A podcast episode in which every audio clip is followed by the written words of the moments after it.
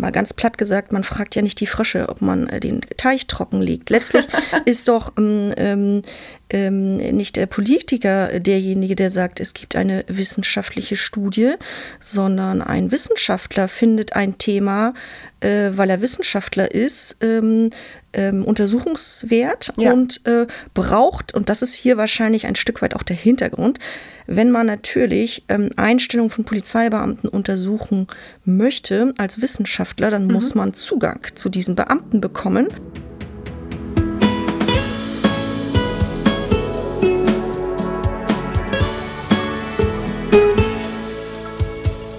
Brezeln und Wein der Podcast für die ehemaligen der Bucerius Law School. So, liebe Zuhörerinnen und Zuhörer, ich begrüße euch ganz herzlich zu unserer neunten Folge unseres Podcasts Brezeln und Wein. Und mit mir sitzt hier heute Frau Professor Dr. Christine Pfeffer. Ähm, ich freue mich riesig, dass du hier bist, Christine. Bevor ich mehr von dir erzähle, machen wir das, was wir immer machen müssen. Eine Flasche Wein auf am Samstag um 10.50 Uhr. Hast du noch Erinnerung an den Studium Generale Wein? Äh, ab und zu habe auch ich ihn genossen. ähm, ist allerdings schon eine Weile her. Ja. So, wir. Wir wollen ehrlich sein. Wir werden wahrscheinlich wenig Wein heute trinken, jedenfalls zu der Uhrzeit. Äh, wir haben daneben auch noch Kaffee stehen. so viel Ehrlichkeit muss sein. Christine und ich haben uns gerade schon verzweifelt zugenickt. ähm, so sehr wir den Eden Rock schätzen, es gibt bessere Uhrzeiten dafür. Trotzdem einen kleinen Schluck nehme ich auf dich. Christine, vielen Dank, dass du hier bist. Wohl. Prost. Vielen Dank für die Einladung. Sehr gerne. Ach, es geht schon.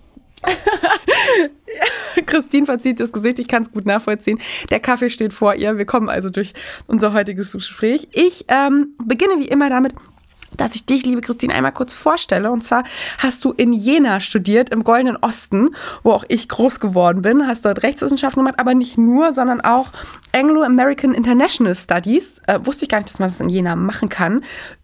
Danach ging es ab 2001 an die BLS, also sozusagen noch ganz, ganz früh in die Gründungsjahre der Law School rein. Und dann hast du hier am Lehrstuhl von Michael Fehling gearbeitet und dort auch promoviert, bevor du in Hamburg Ref gemacht hast und in einer Kanzlei tätig warst für fünf Jahre als Anwältin, die im öffentlichen Wirtschaftsrecht äh, tätig ist. Und da warst du Anwältin. Und dann hat es dich 2011 zurückgezogen in die Forschung. Und du bist an die Akademie der Polizei gegangen als ähm, Professorin. Ein sehr abwechslungsreicher und vor allem super ungewöhnlicher Lebenslauf, weswegen wir super happy sind, dass du heute hier bist. Richtig cool. Wo war hier auf dem Campus dein Büro? Mein erstes Büro war im ersten Stock im Flügel, damaligen äh, einzigen Flügel, offenen Flügel, äh, draußen zur Jungiusstraße hin. Und Schön. ich habe ihn mir damals, habe mein Büro mir damals geteilt mit Frau Anna-Miriam Müke. Ja. Die hier vielen sicherlich auch ein Begriff ist. Ihr hattet dann aber schon so die Premium-Büros, oder? Manche waren in den Containern.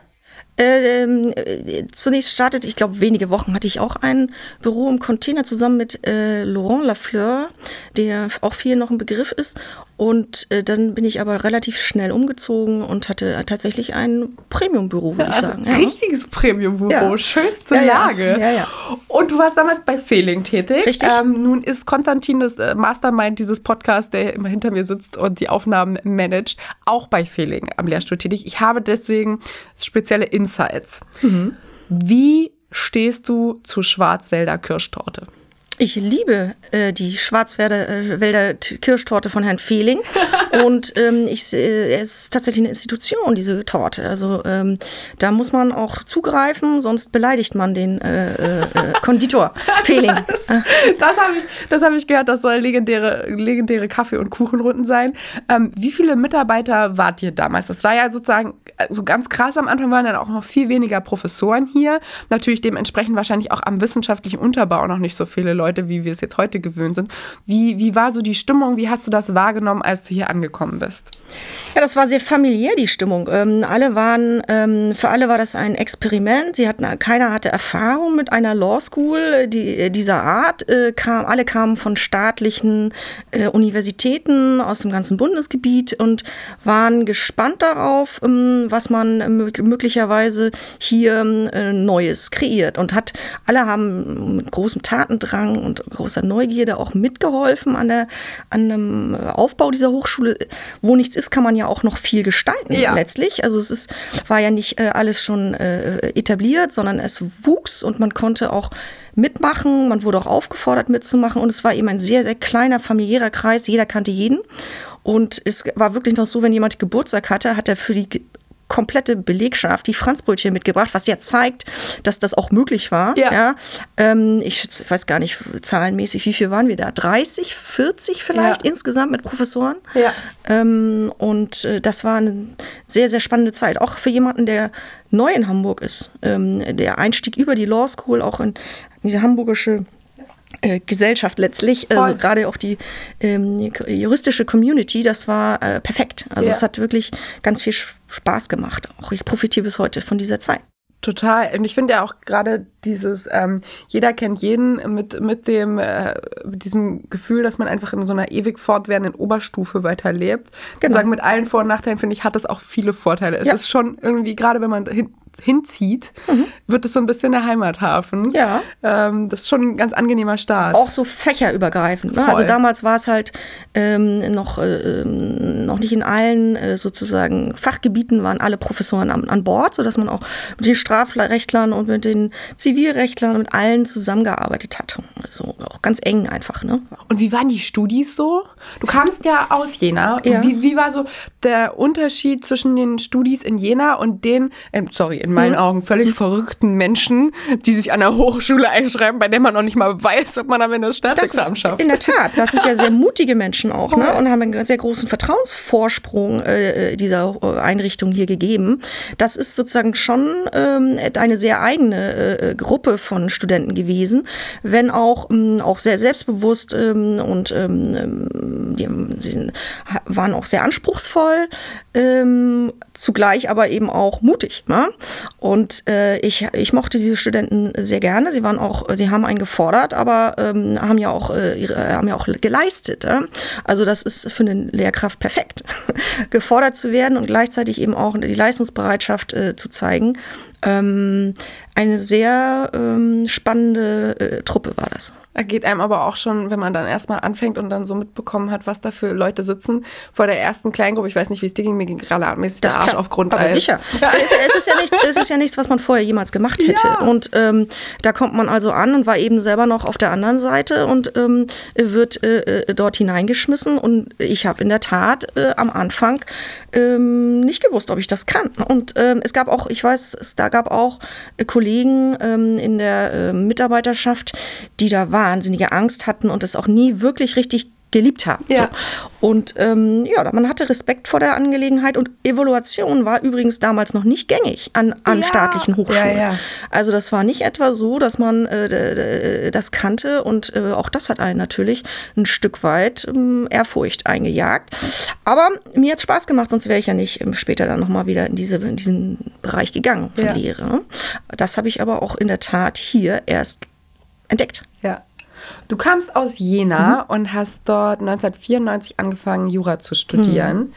Ähm, das war ja eine super interessante Zeit im Osten. Das war mhm. so gerade Nachwendephase, wirtschaftlich totaler Zusammenbruch, äh, was die Wissenschaften und Fakultäten angeht, große Aufbau- ja. und Umbruchphase. Ja. Also sozusagen abgesehen von den Naturwissenschaften konnte man im Prinzip ja nicht viel übernehmen, sondern man musste ja die ganzen Geisteswissenschaften auch grundlegend umstellen, neue, neue Lehrkräfte dorthin bekommen, neue Strukturen sich überlegen, ein neues Rechtssystem und neue Formen von Prüfungen, ähm, gerade für Jura konzipieren. Wie hast du die Zeit dort wahrgenommen ähm, und wie bist du auf die Idee gekommen, in Jena zu studieren?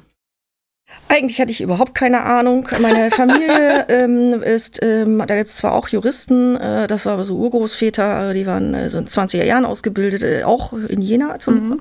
Aber ansonsten hatte ich äh, wenig ähm, Vorbildung in dem Bereich, konnte mir auch, konnte man, man konnte mir wenig helfen. Und ähm, ich, aus, aus familiären Gründen habe ich diese, äh, kannte ich Jena und habe das gewählt, ohne irgendwie eine Ahnung zu haben, wer da wann, wie und berufen wurde. Ähm, dass die, ich meine mich zu erinnern, tatsächlich auch die Staatsanwälte des Ostens ausgebildet haben mhm. in Jena. Dass sie natürlich auch äh, nur wenige der Professoren übernommen haben. Dass da sehr viele äh, junge Professorinnen und Professoren aus Westdeutschland auch ihren ersten Ruf hinbekommen ja. haben. Ähm, das alles war mir völlig unbekannt. Äh, ich bin da einfach hingegangen, ohne irgendwie äh, tatsächlich äh, zu wissen, was mich da erwartet eigentlich. Ja? Und es war sehr, sehr spannend. Ähm, damals hat Lothar Speth noch sehr stark in Thüringen gewirkt. Jedenfalls war das seine die Wirkung noch zu spüren. Man nannte auch das Uni-Gebäude Lothar Speth ich glaube, Empire State Building oder so ähnlich. Also es war sozusagen ähm, ein, eigentlich ging es in Jena nach vorne in der Zeit. Bis heute übrigens eine sehr ähm, prosperierende Stadt. Ähm, und ähm, ich fühlte mich sehr wohl und ähm, habe ähm, hab sehr gerne studiert in, in Jena. Also ich kannte auch nicht, kannte ja nichts anderes auch, ne? muss man ja auch sagen. ja, jetzt, jetzt sagst du, du kanntest ja nichts anderes. Du warst aber schon von Anfang an super international ausgerichtet ja. und auch vor allem sehr international interessiert, was mhm. natürlich so, wir hatten ähm, schon kurz darüber gesprochen, mit deinem Auslandsaufenthalt direkt 1991 in Amerika und dann dem Studienschwerpunkt auch auf Anglo-American International Studies und ich glaube, du hast auch einen französischen Abschluss mhm. mit Rondouat. Ähm, du bist sozusagen ja sehr breit aufgestellt für so eine, ich sage ganz, ganz blunt so, weil ich sie selbst habe, so eine, für so eine klassische Ostbiografie, super westlich ausgerichtet, extrem interessiert an anderen Rechtsordnungen. War das sozusagen die Neugierde, die da 1991 geweckt wurde? War die schon viel früher da oder wie, wie bist du auf die Idee gekommen, auch dort einen Schwerpunkt zu setzen? Also, wenn man in Ostdeutschland aufwächst, ähm, ähm, dann hat man äh, einen natürlichen Drang, Drang sozusagen nach draußen. Ja. Ähm, ich hatte auch schon Plan, sozusagen, wenn die Wende nicht gekommen wäre. Ich wollte immer einen auswärtigen Dienst. Ich hatte mir natürlich nicht klar gemacht, was das dann bedeuten würde. Auch sozusagen Marxismus, Leninismus studieren und ähnliches. Äh, da hatte ich, ähm, aber ich hatte diesen Plan, ja. da, da, woran man auch sieht, dass man äh, sozusagen ähm, da raus wollte. Ja. Und als das dann ging, war ich die zweite in meiner Schule, die tatsächlich äh, in die USA gegangen ist. Ich hatte ein wahnsinnig tolles Stipendium bekommen. Das war diesen Zeiten wahrscheinlich auch ein bisschen geschuldet, dass äh, man äh, die Ostdeutschen gefördert hat. Also äh, es gibt da äh, von Youth for Understanding also ein parlamentarisches Austauschprogramm, aber eben auch Stipendien, sehr großzügige damals. Und dann bin ich tatsächlich relativ direkt nach der Wende da ein Jahr in den mittleren Westen der USA gegangen und habe da wahnsinnig profitiert äh, von der Zeit. Ähm, aber ich habe mir natürlich auch schon meine Gedanken gemacht und habe mir auch überlegt, ähm, nachdem ein System, was zusammengebrochen ist, dieses System ist das vielleicht auch nicht das ganz Richtige. Was auch nach Zusammenbruch riecht. Und, äh, ja. schon damals war auch war das äh, auch erkennbar, dass durchaus Defizite gibt in dieser Gesellschaft, wenig sozialstaatlich eben. Ja. Und ähm, das hat mich geprägt. Was wir so kannten. Ja, ja, das hat mich, hat mich sehr, sehr geprägt. Und äh, die Neugierde, anderes kennenzulernen, ist nie gewichen. Auch als ich dann zurück in Jena war, ähm, habe ich tatsächlich, ähm, äh, da gibt es von Sharon Bird, die inzwischen äh, verstorben ist, ähm, gab es dieses ähm, ähm, Sprachprogramm, wo man dann auch die amerikanische Rechtsordnung kennenlernen konnte. Ich meine, es ging über zwei Jahre. Und das habe ich auch gerne mitgemacht, brauchte natürlich auch ein bisschen Englisch dafür, ähm, was, was ich dann schon hatte. Und dann hatte ich gedacht, es fehlt mir irgendwie noch das Französische und da bin ich noch mal ein Jahr nach Montpellier, Südfrankreich gegangen. Oh, es geht schlechter. Ähm, das ähm, war in jeder Hinsicht, in, in, in jeder Hinsicht äh, äh, sehr spannend, aber auch natürlich in juristischer Hinsicht, auch, auch zu sehen, wie man in ähm, Frankreich Jura studiert. Wie ist das? Und ähm, es sehr, war sehr verschult. Äh, die äh, Studierenden haben wirklich jedes Wort des Professors mitgeschrieben. Ähm, das, es war wenig ähm, Diskussion. Es war sehr Frontalunterricht. Ähm, ähm, das war eigentlich äh, fast äh, ein bisschen, so hab ich's mir, hätte ich es mir im Osten vorgestellt, äh, Jurastudium. Also Und es war ich sag schon mal ganz vorsichtig, es war wahrscheinlich nicht so dein Ding, Jura Nee, zu studieren. Eigentlich nicht. Aber es gab äh, trotzdem sehr viele schöne Sachen in, in, in, in Südfrankreich natürlich auch zu entdecken. Und die Erasmus-Community ist ja sowieso äh, sehr ähm, äh, Wild. äh, wild. äh, äh, ja, man lernte einfach viele Leute aus anderen Ländern kennen und ähm, das äh, ist ja auch äh, sozusagen ein Wert. Ähm, Absolut. Das dann einen später auch ähm, begreifen lässt, warum wir sind ja immerhin in der E- EU verbunden und da kann man sich ja gar nicht gut genug kennenlernen, äh, auch sozusagen gegenseitig. Deswegen kann ich nur jedem raten, sich einmal äh, zu einem Mitgliedstaat äh, zu begeben und auch mal den näher kennenzulernen. Ne? Und in dem Erasmus-Programm, mit welchen Nationalitäten warst du am dicksten? Ich liebe Holländer. Ich bin immer, egal wo ich im Ausland bin, wenn ich so eine große Erasmus-Truppe habe, ich werde am Ende immer mit den Holländern am besten befreundet sein. Hast du, hast du eine Tendenz? Also, ich hab, muss leider zu, zugeben, äh, dass ich mich auch ganz viel mit Deutschen abgegeben habe in Ah, dieser ja. Zeit. Ja. Ähm, was natürlich äh, sozusagen eigentlich gar nicht äh, sozusagen der Sprachverbesserung äh, zuträglich war. ähm, aber es, äh, ich habe tatsächlich aus vielen anderen Fakultäten ähm, ähm, Deutsche auch kennengelernt. Natürlich auch cool. was, was auch spannend war, Ja. aber eben auch habe mich sehr bemüht, auch Franzosen kennenzulernen, äh, mit denen sozusagen auch äh, dann nach der Uni äh, Zeit zu verbringen, was aber nicht so ganz einfach war, weil die wirklich brav auch nach Hause gegangen sind häufig. Das ging mir mit den Amis auch so, als ich in den USA mein Ja. Auslandssemester gemacht habe. Die waren auch einfach die ganze Zeit am Lernen und die, Interna die Internationals, die hatten Mhm. Haben halt Lust, andere Sachen auch noch zu machen, weil das quasi deren einmalige Chance ist, dann Ja. vor Ort zu sein. Ja, deswegen, das, das fand ich auch eine extrem bereichernde Zeit, das kann ich mir gut vorstellen. Du hast dich da ähm, früh sozusagen äh, international aufgestellt und auch fachlich weiterentwickelt und das äh, kennzeichnet ja auch so ein Stück weit deinen Werdegang. Ähm, du hast promoviert zum Recht auf eine gute Verwaltung. Spannend, oder? Das finde ich tatsächlich super cool. Ähm, also ich sage jetzt noch, dass es irgendwie Artikel 41 der Europäischen Grundrechtecharta ist, dann, dann hört sich nicht mehr so spannend an. Aber das Recht auf eine gute Verwaltung, period, finde ich klingt total cool. Wie bist du darauf gekommen und worum geht's da? Ähm, äh, zu der Zeit war gerade ähm, die Charta der Grundrechte äh, geschaffen worden und die hat man äh, sich natürlich angeschaut ähm, und hat geguckt, was gibt's da eigentlich, was wir, was wir nicht so gleich erkennen ähm, oder beziehungsweise wo wir nicht gleich wissen, was ist das eigentlich. Und ähm, da habe ich also diesen äh, Artikel gefunden und habe, ähm, ähm, weil es äh, verwaltungsrechtlich äh, sozusagen aufgeladen ist und ähm, ja, passte quasi zu meinem Profil, habe ich gedacht, ich werde mir das mal vornehmen und untersuchen, was äh, dort eigentlich niedergelegt ist. Ist ja letztlich etwas, was ähm, durch ähm, Richterrecht entwickelt worden ist. Und ähm, das äh, hatte ich mir dann gedacht, das untersuche ich mal. Und äh, kurz zusammengefasst ist eigentlich etwas, was wir im Verwaltungsverfahrensgesetz finden. Also Verfahrensgrundsätze, die die Verwaltung anzuwenden hat, wie Begründung, ähm, Anhörung, äh, solche Sachen, die sind da auf Grundrechtsebene quasi angesiedelt. Und ähm, Genau, und da musste man dann ähm, tatsächlich sich äh, die Urteile des EuGH anschauen, die das äh, so peu à peu für die EU entwickelt.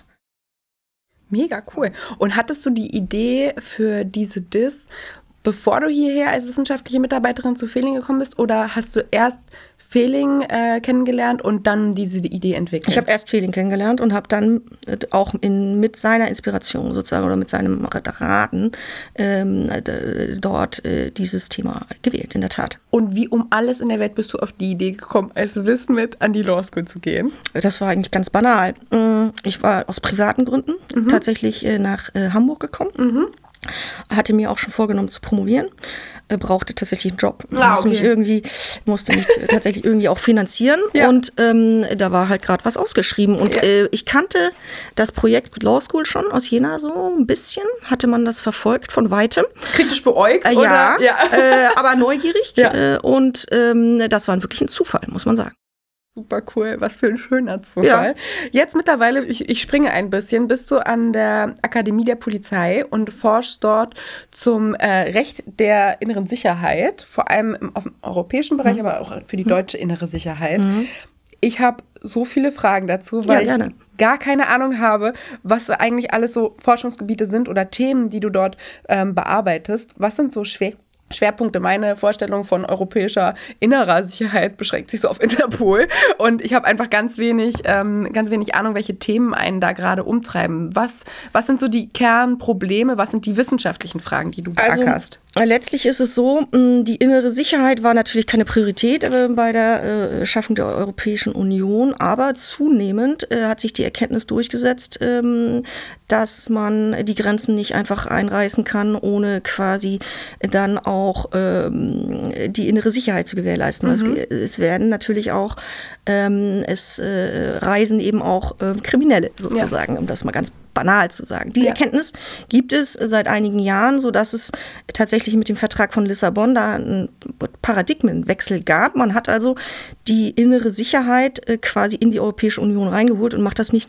mehr nur völkerrechtlich ab, sondern da gibt es also so eine supranationale ähm, sozusagen Kompetenz. Mhm. Und ähm, das ist äh, für viele überraschend, weil ja eigentlich unser Bundesverfassungsgericht gesagt hat, da bei der inneren Sicherheit und Strafrecht und Polizeirecht ähm, da darf. Äh, darf da eigentlich keiner ran, ja. wenn man es mal so ganz platt sagen möchte.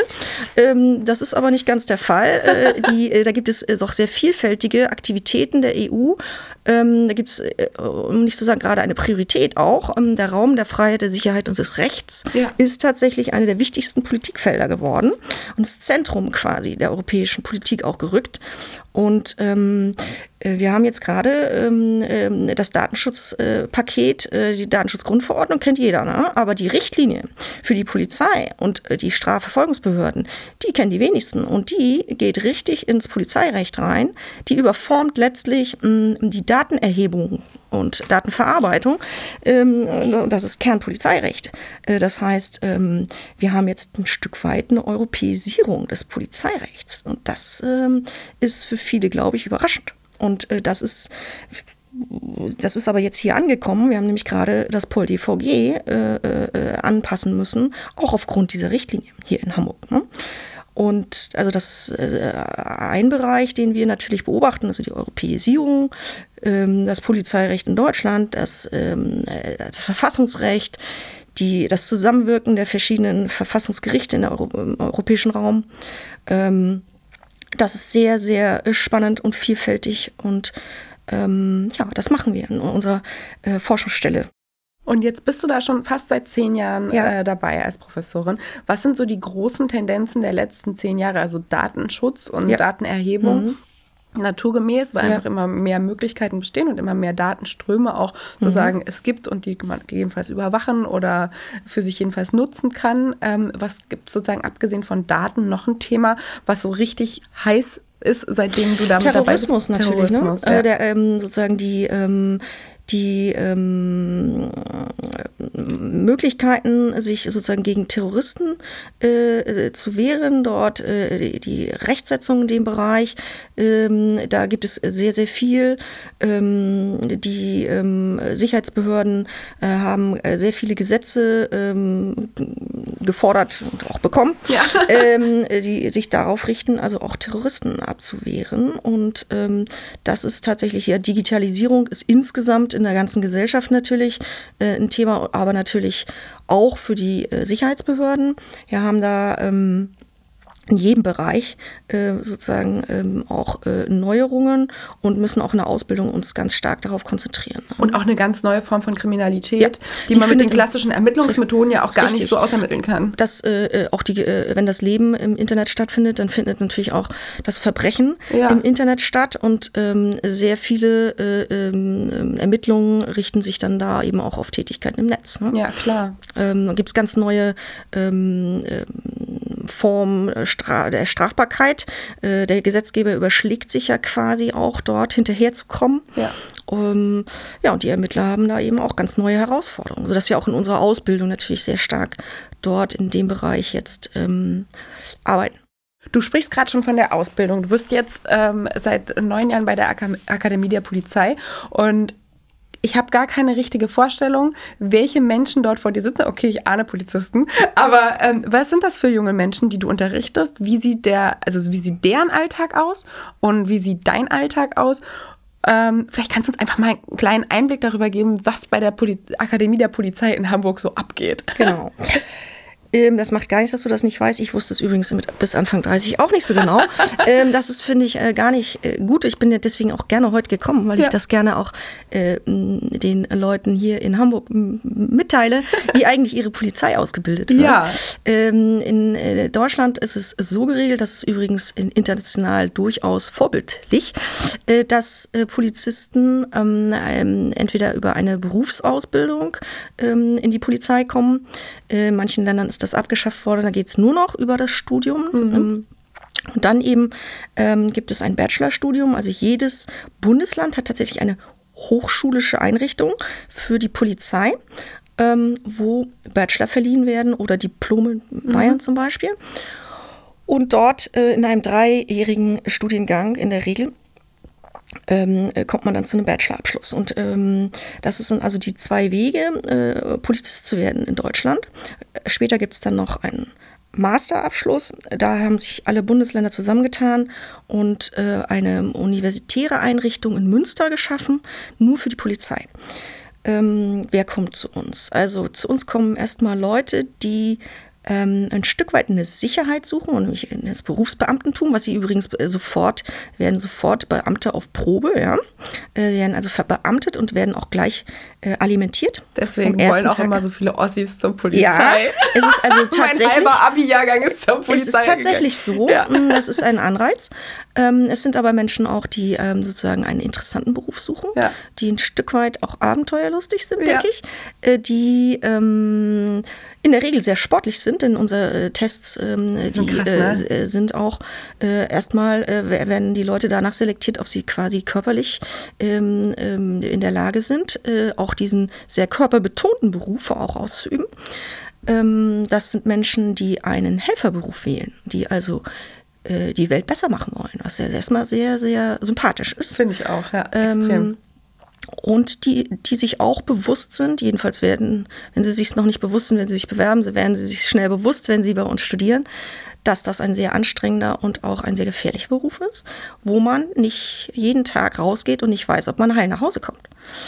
Ähm, das ist eine doch sehr ähm, sympathische Klientel, die wir da äh, bei uns unterrichten.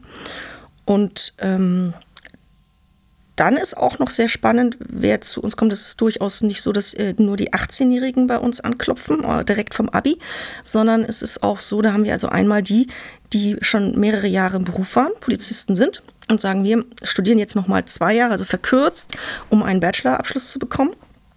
Das sind also Leute, die haben schon alles gesehen auf der Straße, die Krass. sie da unterrichten. Das ja. ist eine Herausforderung. Ich wollte gerade sagen, das ist bestimmt auch eine ganz andere Diskussion, ja, oder? Aber die denken sich bestimmt ganz häufig, boah, das geht völlig an dem vorbei, was wir eigentlich machen. Genau. Ja, zum, ja. zum Anfang muss man die erstmal einfangen und, und, von sich überzeugen. Und wenn man das geschafft hat, ist das eine sehr spannende Arbeit. Und ähm, ich habe wunderbare, tolle Bachelorarbeiten von sogenannten Aufsteigern, ja.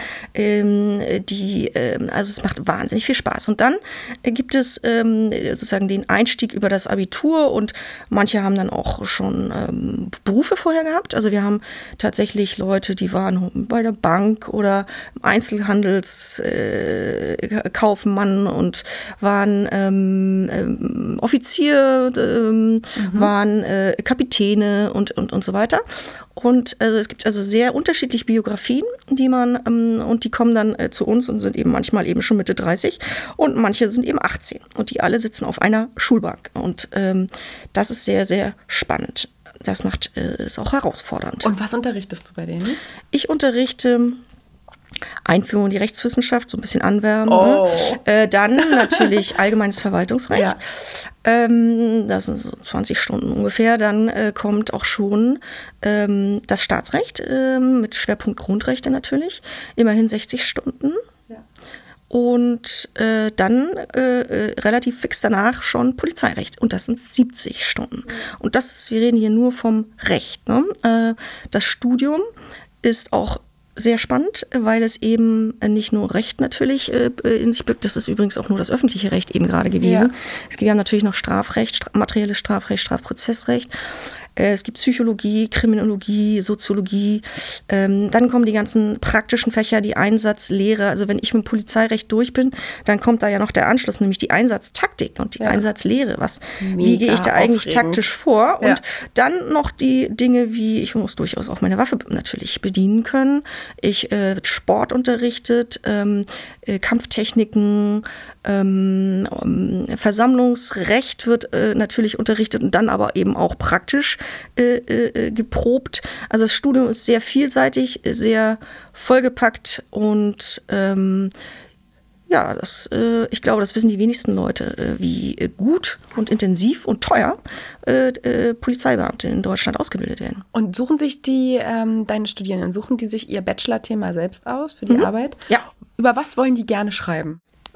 Also weil sie, wir haben, da gibt es ja natürlich viele Fächer. Mhm. Ähm, ich freue mich immer, wenn sie den Weg zu mir finden, weil mhm. es ist natürlich, Jura ist jetzt äh, ja nur einfach. Äh, in ihrem Studium ist ja auch, auch anstrengend. Ja. ähm, schmerzhaft. Schmerzhaft, aber ich habe ich hab viele äh, sehr Interessierte. Ähm, man soll so pro Semester höchstens zehn ungefähr mhm. betreuen, mhm. aber äh, es kommen äh, viele zu mir, zum Beispiel über die Kennzeichnungspflicht der Polizeibeamte, mhm. habe ich gerade ein Thema gehabt, äh, Tätowierung bei Polizeibeamten als quasi. Ich hätte genau sowas auch getippt. Zugangs, ja. Zugangshindernis äh, äh, ähm, zum Berufsbeamtentum. Ja. Oder ähm, was hatten wir noch? Ach, die Geschichte des Polizeirechts im Dritten Reich, ähm, cool. ähm, ähm äh, Volkspolizei, also historische Themen nehmen sehr gerne. Ja. Äh, Frauen in der Polizei, was hatte ich noch Schönes? Ähm, also ich habe ähm, äh, Überwachungskameras, Gesichtserkennungssoftware, alles was so, äh, pff, also ganz viel, divers, ja. Und du bist im Prinzip von der Forschung an der Law School mit einem längeren Ausflug durch Ref und äh, Kanzlei, äh, ja auch echt einen relevanten Zeitraum Anwältin gewesen, mhm. hast dich dann wieder entschieden, mhm. zurückzugehen in die Wissenschaft, zurückzugehen in die Forschung. Wie bist du auf die Idee gekommen, zur Akademie der Polizei zu kommen? Ich habe nämlich als ich angefangen habe zu studieren, beziehungsweise als ich überlegt habe, was ich machen soll, habe ich länger überlegt, bei der Bundeswehr zu studieren. Ich glaube, irgendeinen so politikwissenschaftlichen Studiengang wollte mhm. ich damals machen. Und hatte echt so ein bisschen Bedenken und habe das deswegen auch verworfen, weil ich mir dachte, so die, die haben ja super Evaluation, das sind tolle Einrichtungen. Und man mhm. ist auch dort wieder sehr abgesichert. Ne? Mhm. Ja, also genau. alle, alle Klingeln haben bei mir geklingelt. so, ähm, aber ich habe halt Angst gehabt, dass ich, wenn ich in einem Betrieb, äh, Betrieb studiere, der eigene Interessen in diesem Feld hat, dass das mich einschränkt. Also ich hatte Angst, wenn ich bei der Bundeswehr Politik studiere, dass mein Bild zum Beispiel auch auf sicherheitspolitische Themen und so, außenpolitische Themen ein Stück weit vorgegeben wird und dass ich da vielleicht anstoße. Mhm. Wie war das bei dir, als du darüber nachgedacht hast, Polizeirecht bei der Polizei zu machen. Mhm. Hattest du da Bedenken oder dachtest du, ist mir egal, ich stürze mich rein und ich probiere es jetzt aus? Genau, so ja, war es. Okay. Ähm, Zunächst mal ist es so, der Zugang zu einem, ähm, also äh, zum Beruf des Hochschulprofessors ähm, äh, in Abgrenzung zum Universitätsprofessor ist tatsächlich über die Berufserfahrung. Das mhm. heißt, es ist eine Zugangsvoraussetzung, mindestens fünf Jahre Berufserfahrung zu haben in dem Feld, wo man dann auch unterrichten will und wo man auch sich wissenschaftlich, ähm, ähm, weit, wo man einfach seinen wissenschaftlichen Abschluss hat, nämlich einen Doktortitel, ähm, muss man Berufserfahrung haben. Und äh, das sieht das Hochschulgesetz so vor. Mhm. Das heißt, also man kann gar nicht direkt einsteigen nach dem äh, Referendariat. Mhm. Ähm, Hattest du das damals schon angedacht? Nee. Okay, kam ähm, später. Kam, genau, das kam tatsächlich später. Und wie das häufig so ist, ähm, in dem Moment, wo man eine Familie gegründet, dann ist man mal so kurz neben dem Gleis ja. äh, und denkt nochmal neu nach. Und dann denkt man auch so, hm, wenn ich dann mal auf dem Sterbebett liege und zurückgucke, was wird mir dann wichtig gewesen sein im Leben? Ja. Äh, und dann überlegt man, na, vielleicht kann man ja nochmal was ausprobieren. Ja und ähm, was möglicherweise auch kom kompatibel ist. Inzwischen ja. habe ich auch drei Kinder. Ja. Ähm, und das war sozusagen die Phase, wo ich darüber nachgedacht habe. Und dann habe ich, äh, wie das manchmal so ist, ähm, dann gab es einfach eine Stelle in Hamburg. Mhm. Und ähm, Ausgeschrieben. Da, wie gesagt, das ist meine. Äh, das ist äh, Polizeirecht, und zwar in Winterhude. Da fahre ich zehn, zehn Minuten Fahrrad hin. Und ähm, da, ich hatte keine Ahnung von äh, Hochschule Polizei, ich hatte keine Ahnung von dem spannungsgeladenen Umfeld. Natürlich, ja. wenn, sie sich, wenn man sich vorstellt, man ist ähm, als Hochschule unter einem Polizeipräsidenten angehängt, ja. einem politischen Beamten, der die innere Sicherheit dieser Stadt zu verantworten hat, dann kann man sich auch krass. ungefähr vorstellen, ja. was sozusagen die Priorität Wissenschaftsfreiheit, äh, ähm, äh, die gibt es nämlich dort äh, jetzt nicht unbedingt äh, auf der Liste des Polizeipräsidenten, ähm, ihn zu überzeugen, dass die Wissenschaft der Polizei dienlich ist, ja. ist äh, eine sehr herausfordernde und äh, schöne Aufgabe. Ich, ich habe das Gefühl, wir haben ihn überzeugt. Aber es ist nicht so, dass das sozusagen der Hort der Wissenschaftsfreiheit ist. Die Polizei ist ein hierarchischer Apparat, ja. ähm, der eine Aufgabe hat in dieser Stadt und ähm, die äh, Wissenschaftlichkeit ähm, äh, der Polizeiausbildung ist zunächst mal nicht ähm, so genuine, der genuine Ansatz ja. äh, eines hierarchischen Apparats. Ist ja aber super anstrengend, so Wissenschaft. Es ist genau, und es ist äh, aber dennoch um, sozusagen ähm, sehr spannend für Wissenschaftler gerade so dicht an diesem Apparat zu sein, denn ähm, und da ist er wieder sehr offen.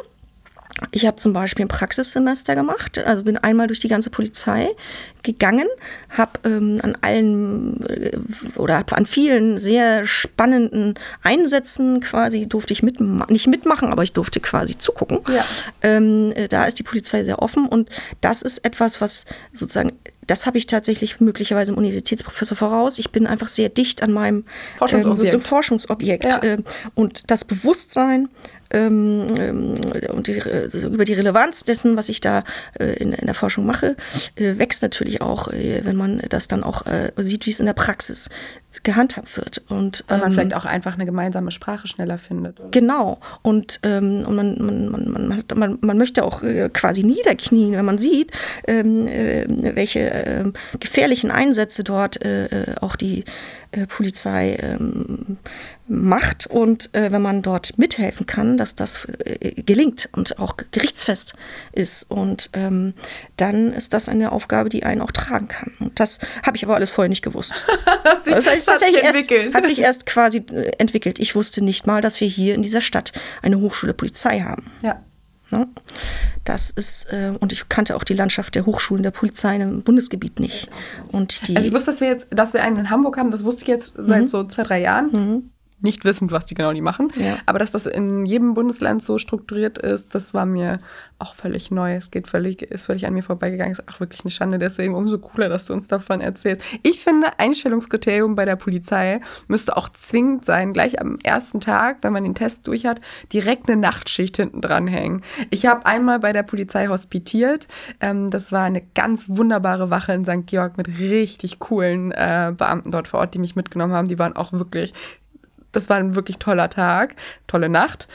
Aber wenn der Mann mit dem Hammer um drei Uhr morgens kommt und man probiert sich an seinem Kaffeebecher festzuhalten und nicht einzuschlafen, ich finde das so anstrengend. Und die nächste Situation, also ich saß da und ich dachte, ich werde das, ich das nicht schaffen. Ich werde jetzt beschämend mit dem Gesicht auf dem Tisch aufschlagen und einschlafen.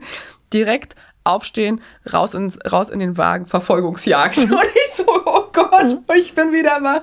Das sind super krasse Situation ja. für den Körper, ja. aber auch emotional. Ja, genau. Äh, letztlich muss man sich auch nochmal als Jurist klar machen. Ähm, wenn ein äh, Polizeibeamter ähm, sozusagen vor seiner Aufgabe steht, dann ist das Gefahr im Verzug. Und äh, dann sitzt er nicht irgendwie drei Stunden hinter seinem Schreibtisch und wägt nochmal ab und spricht nochmal mit den Kollegen und schläft nochmal eine Nacht drüber und was machen wir denn, sondern äh, der muss sofort agieren. Und da ist ganz viel Adrenalin natürlich auch im Spiel und ähm, äh, Zeitdruck. Und ähm, das ist manchmal auch am Ende einer Schicht. Ja. Dann geht die halt noch ein bisschen länger. Äh, danach darf man noch den Papierkram machen. Ähm, das ist etwas, das ist schon mal wert, sich näher anzugucken als Jurist, wo man die Sache doch immer dann erst ex post irgendwie auf den Tisch kriegt und dann äh, soll man sich in diese Situation hineinversetzen und das dann rechtlich bewerten. Da ist das, glaube ich, äh, gut, wenn man sich das mal vor Ort angeschaut super harter Job, hm. ja, richtig krass. Ähm, ich wollte mit dir darüber sprechen und du hattest das schon, äh, schon eingeführt, dass dass du extrem viel auch durch dein Praxissemester gelernt hast mhm. von der Polizei. Ich, wir sprachen schon darüber, eine gemeinsame Sprache finden. Jetzt gerade super aktuell ist diese ähm, Rassismusstudie, Rassismus mhm. in der Polizei, Polizeigewalt. Mhm. Es gibt immer wieder Themen, wo ja ganz natürlich auch die Polizei als Institution in der Kritik steht mhm. und dann natürlich auch sozusagen wissenschaftlich untersucht werden mhm. soll. Ähm, ich habe das Gefühl, das ist ein super emotionales Thema. Ja. Das ist so ein bisschen wie bland gesprochen sexueller Missbrauch in der katholischen Kirche. Das kann man einfach irgendwie, kann man nicht gut darüber sprechen. Es führt ganz häufig zu sehr emotionalen Reaktionen. Mhm. Ähm, und ich frage mich, wie man das besser machen kann. Also wie kann man da sozusagen die Kuh vom Eis schieben und da die diese, diesen aufgeladen, diesen Vorwurf rausholen, dass man nicht gerade keinen Generalverdacht hegt oder sozusagen das aus einem Generalverdacht heraus macht, sondern dass man einfach sagt, es sind Entwicklungen, die müssen wir uns angucken, so wie wir uns andere gesellschaftliche Entwicklungen gerade in staatlichen Institutionen auch anschauen und anschauen müssen, weil so funktioniert Rechtsstaat. Hast du, nachdem du zehn Jahre so zusammenarbeitest, Tipps, wie man sich dem vielleicht etwas diplomatischer und schlauer nähert, als das jetzt zum Beispiel in dem letzten halben Jahr in den Medien passiert ist und auch in der Politik? Letztlich ähm, denke ich, ist es an der falschen Stelle angehängt. Ähm, ähm, mal ganz platt gesagt, man fragt ja nicht die Frösche, ob man äh, den Teich trocken liegt. Letztlich ist doch ähm, ähm, nicht der Politiker derjenige, der sagt, es gibt eine wissenschaftliche Studie, sondern ein Wissenschaftler findet ein Thema, äh, weil er Wissenschaftler ist, ähm, ähm, untersuchungswert ja. und äh, braucht, und das ist hier wahrscheinlich ein Stück weit auch der Hintergrund, wenn man natürlich ähm, Einstellungen von Polizeibeamten untersuchen möchte als Wissenschaftler, dann mhm. muss man Zugang zu diesen Beamten bekommen, äh, die äh, personalrechtlich vertreten sind, ja. die durch Gewerkschaften vertreten sind. Und ähm, weil das eben kein ganz einfacher Zugang ist, muss man also auch Fragebögen so konzipieren, dass die also personalrechtlich in Ordnung sind. Mhm. Äh, ähm, und anonymisiert sind und ähnliches. Ähm, dadurch braucht man sozusagen den Apparat und auch seine Mitwirkung. Ja. Äh, das ist letztlich ein bisschen der Hintergrund. Normalerweise, wenn ein Wissenschaftler was untersuchen will, dann untersucht das halt. Ja. Ähm, und das ist hier eben tatsächlich ähm, die Besonderheit. Man braucht letztlich die Mitwirkung und auch das Wohlwollen des Apparates, der natürlich nicht möchte, äh, dass äh, generell äh, Polizisten unter den Verdacht äh, gestellt werden, sie seien alles Rassisten. Das sind sie sicher auch nicht. Okay. So. Und ähm, es gibt dort ähm, ähm, möglicherweise manchmal Entwicklungen, die auch zu denen man auch zu spät entgegengetreten ist. Ähm, aber ich glaube, das ist ein bisschen der Hintergrund für dieses ähm, äh, Hin und Her. Ähm, der politisch Verantwortliche möchte nicht, äh, dass äh, der Apparat, den, vor den er sich auch zu schützen, zu stellen hat, ähm, äh, unter Generalverdacht gestellt wird ähm, der Wissenschaftler ist eben nicht einfach nur frei, der muss, der braucht die Mitwirkung hier der Polizei und äh, das Ganze ist etwas heikel. Aber es geht scheinbar jetzt in die richtige Richtung, wobei es jeden Tag ein bisschen vor, zurück, vor, zurück. Ja. Ähm, wir haben an unserer Hochschule tatsächlich Wissenschaftlerinnen, die äh, dort, das sind Kriminologen, Soziologen, Psychologen, mhm äh, ein Team von fünf Frauen, äh, die tatsächlich eine solche Studie jetzt ähm, äh, unternehmen wollen. Und auch das Go äh, von der politischen Führung in Hamburg haben, soweit ich das äh, äh, quasi auch den Äußerungen ähm, vom Polizeipräsidenten und Akademieleiter und so weiter entnehmen konnte. Aber klar, da werden noch Gespräche mit Gewerkschaftern und auch äh, mit äh, Personalräten und so weiter zu führen sein, weil es dann geht es auch um den Schutz tatsächlich der Mitarbeiter, die da mitwirken. Ist es halt auch irgendwie, keine Ahnung, ich finde, das ist auch so ein, so ein Branding-Problem, mhm. weil ich glaube, dass ähm, einfach ein ganz großer Teil der Polizistinnen und Polizisten ein extrem großes Interesse daran hat, dass sie als vertrauensvoller Apparat und als ja. gut funktionierender genau. Apparat wahrgenommen ja, werden. Sicher. Das, also Ganz sicher. Das ist, das ist ein Riesenthema. Und ich glaube, gerade für solche, ähm, für, für dieses super wichtige Standing in der Gesellschaft ist es total, also wirklich systemrelevant, dass wir ähm, erforschen, was unsere Beamten bewegt und antreibt und gegebenenfalls bei schlechten Tendenzen entgegensteuern können, aber positive auch einfach feststellen können. Dass man einfach auch mal über Statistiken, dass man darüber sprechen kann, dass man eine Grundlage hat, die auch ich denke, das Vertrauen in die Polizei stärkt.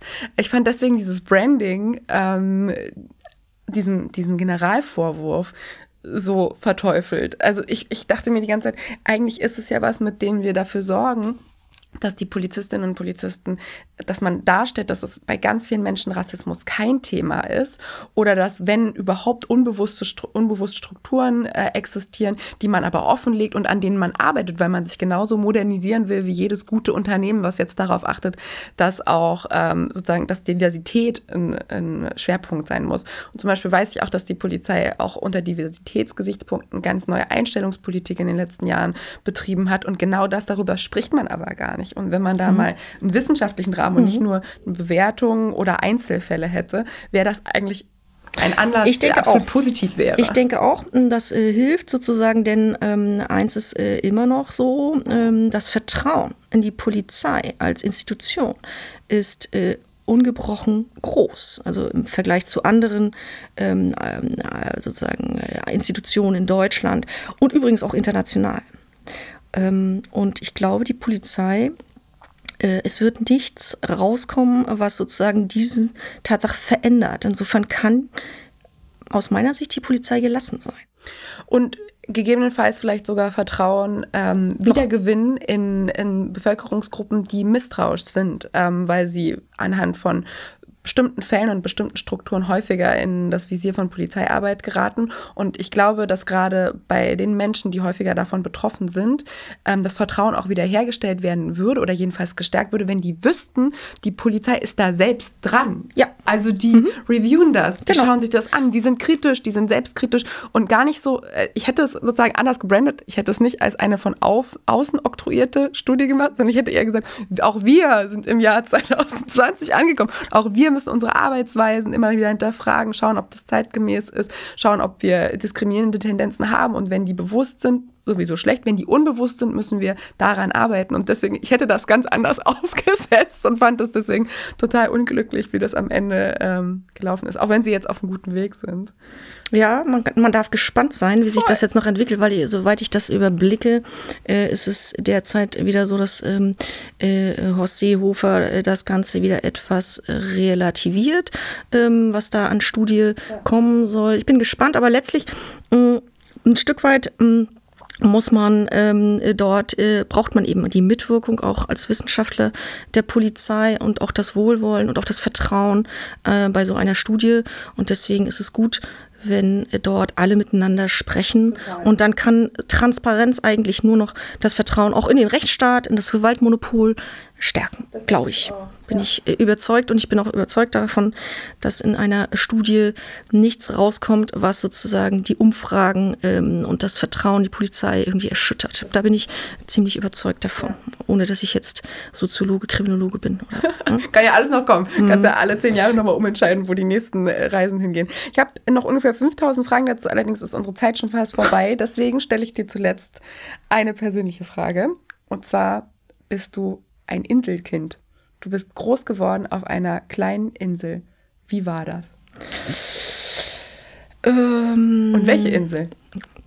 Ich bin auf einer kleinen Ostseeinsel groß geworden, die in Hamburg kaum einer kennt, obwohl es ungefähr 100 Kilometer Luftlinie von hier diese Insel gibt in der Ostsee, in der Wismarer Bucht oder auch Lübecker Bucht, ähm, ein bisschen äh, östlich von Fehmarn.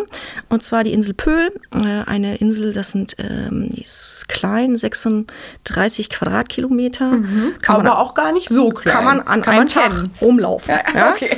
oder rumpaddeln. ähm, und ähm, sie ist, äh, liegt in dieser, geschützt in dieser Wismarer Bucht und hat, ähm, ist mit einem Damm zu erreichen. Also muss man jetzt nicht irgendwie irgendwie den Fährmann rüberholen irgendwie. Äh, es ist, ähm, ja, man es ist sehr entspannt auf dem Land natürlich, mit dem Fahrrad zur Schule gefahren. Äh, man kannte jeden auf der Insel, kennt man heute noch. ja, und man, man ist so bei jedem bekannt. Ähm, in Mecklenburg geht die Welt immer 100 Jahre später unter, sagte schon Bismarck. Ja? Deswegen, wenn die Welt untergeht, gehe ich dahin.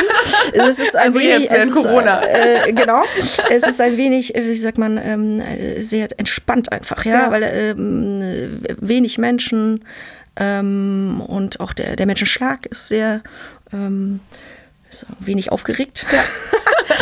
äh, was man auch sozusagen an dem Sprachtempo merkt oder auch der Anzahl der Worte, die verwendet werden, sagt man im Norddeutschen ja, Ja. auch nach. ähm, ja, da war ich war eine, war eine schöne Kindheit. Man konnte quasi im Sommer gleich nach der Schule baden gehen. Ähm, und äh, war irgendwie da, wo andere Urlaub gemacht haben, hat man, äh, war man sozusagen, hat man gewohnt. Und wie sind deine Eltern da gelandet? Ähm, meine? Eltern sind Naturwissenschaftler Ah. und ähm, haben dort, da gibt es ein Institut, was sozusagen schon vor dem Krieg Ah. äh, etabliert äh, war äh, und ähm, da wurde Rapszüchtung betrieben und äh, Pflanzenzucht. Ja. Und wenn man über die Insel äh, fährt, dann sieht man das auch. Es sind überall so komisch abgezirkelte Parzellen, so mit, mit Versuchsanordnungen und äh, ganz vielen verschiedenen Sorten mit Schildern davor, so äh, Versuchsgärten und Schaugärten und so Sachen. Ähm, ja, und so sind die da hingekommen. Hast du einen grünen Daumen? Inzwischen geht's. Früher hatte ich, äh, hat- ist sogar der Kaktus bei mir gestorben. Aber, Meine Oma hat immer gesagt, ich habe einen schwarzen Daumen. aber man ist so mit, zu, mit zunehmendem Alter dann auch der Natur wieder, hat man mehr auch Zeit und fängt dann auch wieder an, irgendwie ähm, auch zu pflanzen und sowas. Jedenfalls äh, bei mir ist es so, ich hatte eine Phase im Leben, da habe ich mich wenig um Pflanzen bemüht. Ja, das stimmt. Das kommt. Ich, bei mir kommt es, ich habe immer noch, mein, ich würde sagen, mein Daumen ist jetzt braun, ist nicht mehr schwarz, aber ich näher mich langsam Richtung grünen Daumen an. Ich hoffe, meine Oma ist irgendwann mit meinen Leistungen als Gärtnerin zufrieden. Ähm, aber es kommt jetzt langsam wieder. Ich habe auch mittlerweile die, ja, die Geduld und die notwendige Liebe für Pflanzen kommt, glaube ich, auch zurück. Liebe Christine, tausend Dank, dass du da warst. Ich bedanke mich ganz herzlich. Das war super, super, super spannend. Und ähm, ob du willst oder nicht, wir stoßen jetzt nochmal an. Herzlichen Dank für die Einladung. Prost!